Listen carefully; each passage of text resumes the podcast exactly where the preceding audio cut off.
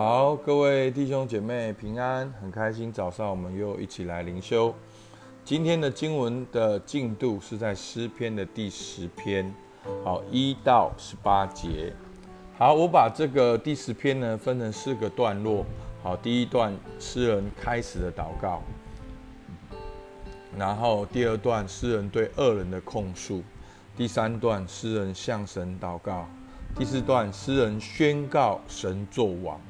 好，其实你常常在诗篇里面可以看到有这些的流程。好，诗人一开始祷告的时候，都会说：“主啊，我要祷告，好，我要称谢，我要传扬。”他就会一开始好像有一种感觉是在对自己宣告说：“我的心，我的灵要起来祷告神。”然后呢，在诗人的情境里面呢，都有一些的恶人。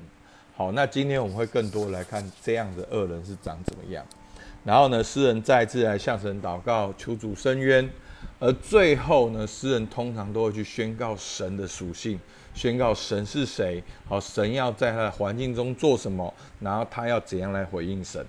好，我们来看第一段开始的祷告。好，第十篇第一节说：“耶和华，你为什么站在远处，在患难的时候为什么隐藏？”好，今天的第一节呢，跟前面几天的第一节都不太一样。好，今天的第一节感觉好像有点负面。有点消沉，感觉到有点黑暗，好不像前面几天说主啊，我要一心称谢你，我要传扬你的作为，好像是一种感恩，是一种赞美。但是弟兄姐妹，这另外一个角度也让我们看到，好，其实诗人他现在内心的状态是怎么样？当他在写诗篇第十篇的时候，他内心的状态是怎么样？他是感觉到说耶和华，你为什么站在远处？他是感觉到神很遥远的，他是感觉到在患难的时候，神啊，你为什么隐藏？他觉得他好像没有看到神的作为，所以在诗人的真实的情境里面，他感觉到神好像很遥远，他感觉到他面对的挑战当中，上帝在哪边？好，其实虽然跟前面几篇都不太一样，但是这却是我们真实人生的写照。所以诗篇。很棒的，就是他是真的，他是真的环境里面真的祷告，他不是在这里咬文嚼字，然后要告诉我们起承转合，他就是说出来说：“神啊，你在哪里？你好远呐！神啊，你有没有工作？你有没有出现？”其实就算是这样的状态，诗人都可以祷告。所以弟兄姐妹，扭转我们对祷告的心态。很多时候，我们都觉得祷告都是哦，好像哦，你要很属灵，你要预备好，你要怎么样才能够来到神的面前？没有，诗人甚至他觉得神好遥远，他甚至觉得神没有出现，他就可以祷告。所以他继续祷告的时候，到底是为什么发生了什么事情？他会觉得神好像很遥远，发生了什么事情？他会觉得上帝好像隐藏。在第二段第二章第到。好，第二篇，啊，第二段第二节到第十一节说，好，就是对恶人的控诉。那我觉得这段对恶人的控诉，我们可以来看，好，其实恶人的一些的特点。我们看第二到第四、第五节，哈，第二到第五节。恶人在骄恨中把困苦人追得火急，愿他们陷在自己所设的计谋里，因为恶人以心愿自夸，贪财的背弃耶和华，并且轻慢他。恶人面带骄傲说：“耶和华必不追究他一切所想的，都以为没有神。”好，所以我们可以看到，在这边诗人对恶人的控诉，恶人在骄恨中把。困苦人追的火急，第四节，恶人面带骄傲。那这一群人，他们是骄傲的，他们是觉得自己很了不起，然后想要做什么，他们就要去做什么。为什么呢？好，有一个第第二个很重要的特点。好，第一个是骄傲，第二个特点在第四节说，耶和华必不追究他一切所想的，都以为没有神，所以他们是不敬畏神。他们没有神，所以他们活在那样的骄傲里面，靠自己，觉得自己好像很厉害。然后呢，在这样的过程中，他们就想要用诡诈去害人、流人血，然后去设一些计谋来欺骗这些困苦的人，来得到他们要的利益。好，所以在第十篇的六到十节说，他心里说：“我必不动摇。”啊，第七节，他满口是咒骂、诡诈、欺压。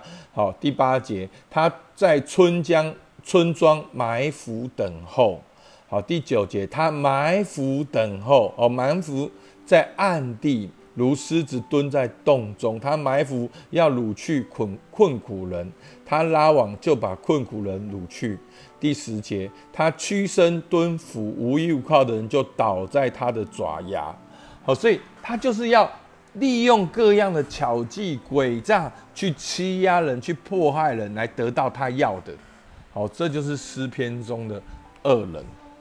好，然后，所以。所以才会说第十篇，好，第十一节说他心里说神竟忘记了他掩面永不观看，所以诗人在那里祷告说神啊，你看恶人多么骄傲，恶人多么骄傲，骄傲到说没有你的存在，哎，他就是这样的害我们。神啊，他竟然说你已经忘记了，而且你不会去看，好，所以，所以真的。其实我一直觉得诗人的祷告是很直接、很自然的，就是说出来，把你的感受、直觉说出来。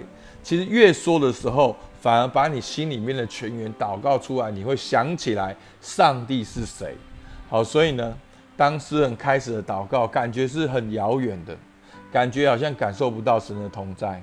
他继续，然后说出来他的环境，就是对恶人的控诉。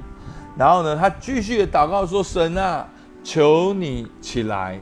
神啊，求你举手，不要忘记困苦人。好，恶人为何轻慢神？心里说：你必不追究。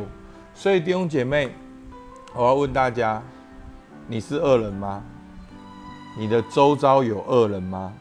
你有活在恶人的环境吗？你是选择去对抗呢，还是接受？”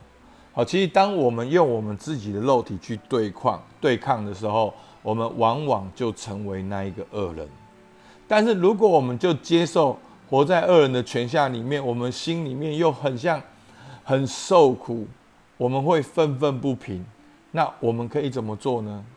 好，诗人给我们这边有一个第三个选项，就是耶和华，求你起来。我们还可以祷告。所以弟兄姐妹，不要忘记了。在疫情最难过的时候，你还可以祷告，为着你的工作祷告，为着你的财务祷告，为着你的家里的需要祷告，为着你人生祷告。你遇到一些的恶人在你的环境吗？你还是可以起来祷告。好，所以当恶人说神必不观看，神必不追究。好，诗人祷告说第十四节说，其实你已经观看。因为奸恶毒害你都看见了，为要以手施行报应，无依无靠的人把自己交托你，你向来是帮助孤儿的。所以他前面对恶人的控诉说，恶人以为没有神，所以他们骄傲，他们荼毒这些孤这些孤儿。但是他在这里向神祷告的说，神啊，你都已经看见了，你向来是帮助孤儿的。所以弟兄姐妹。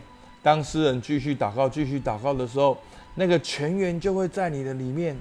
好，所以第十篇第十六节，他就开始宣告。所以诗篇最美妙的点，就是通常就会祷告到神的属性，祷告到神的作为。啊，我不是说每一篇都这样。我我有印象，大概有几篇是都是很悲哀的。好，如果你通通都很悲哀，上帝也容许你这样。好，但是大部分都会祷告到一个属性，就是祷告到神是谁。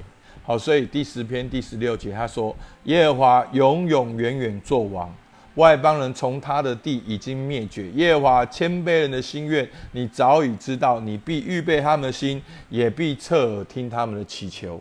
我也要给孤儿和受欺压的人伸冤，使强横的人不再威吓他们。”好，所以他最后宣告上帝作王，而且神也听见。你还记得吗？呼应前面诗人一开始的祷告：神啊，你为什么好遥远，而且你隐藏？然后恶人是怎么样啊？上帝不在啦，上帝不没有看见啦，上帝不会有作为啦。然后回到最后，诗人说：“不，上帝永永远远做王，而且他也听见耶和华谦卑人的心愿。你早已知道，你必预备他们的心，也必侧耳听他们的祈求，而且上帝必要伸冤。”所以弟兄姐妹，你现在感觉怎么样？你感觉上帝好像很遥远，或者你感觉神在你环境中好像隐藏？我鼓励你花一段时间来向神祷告，把你真实的情况一一的诉说，倾心吐意，然后再一次的祷告出你的盼望，祷告出你的指望，求神兴起来。我相信这样子的你，你里面的全员内心里面会想到神曾经在你身上的工作。然后你就去宣告神的属性，然后慢慢慢慢的，你的生命改变，你的环境也会慢慢的改变。我相信神作王，上帝也听见你的祷告，而且神必定要为你伸冤。阿门。好，我们今天到这边，好为大家祷告。主啊，我们感谢你。有的时候我们内心感觉跟你好像很遥远，主啊，求你来鼓励我们弟兄姐妹。把心中里面所有的担心、害怕、苦读都能够跟你说清楚。主啊，当我们一边说的时候，我们一边就是向你祷告；我们一边描述现况的时候，我们一边祷告，求你兴起来。主啊，这样你会把属天的启示给我们，把你的名字给我们。主啊，好像你教导亚伯拉罕、教导以色列人、教导摩西一样。继续来教导我们每一位的弟兄姐妹，让我们知道你是神，你做王，而且你也垂听我们的祷告，你必定为我们伸冤。主，我们向你献上感谢。主，听我们祷告，奉靠耶稣基督的名，阿门。我们今天到这边。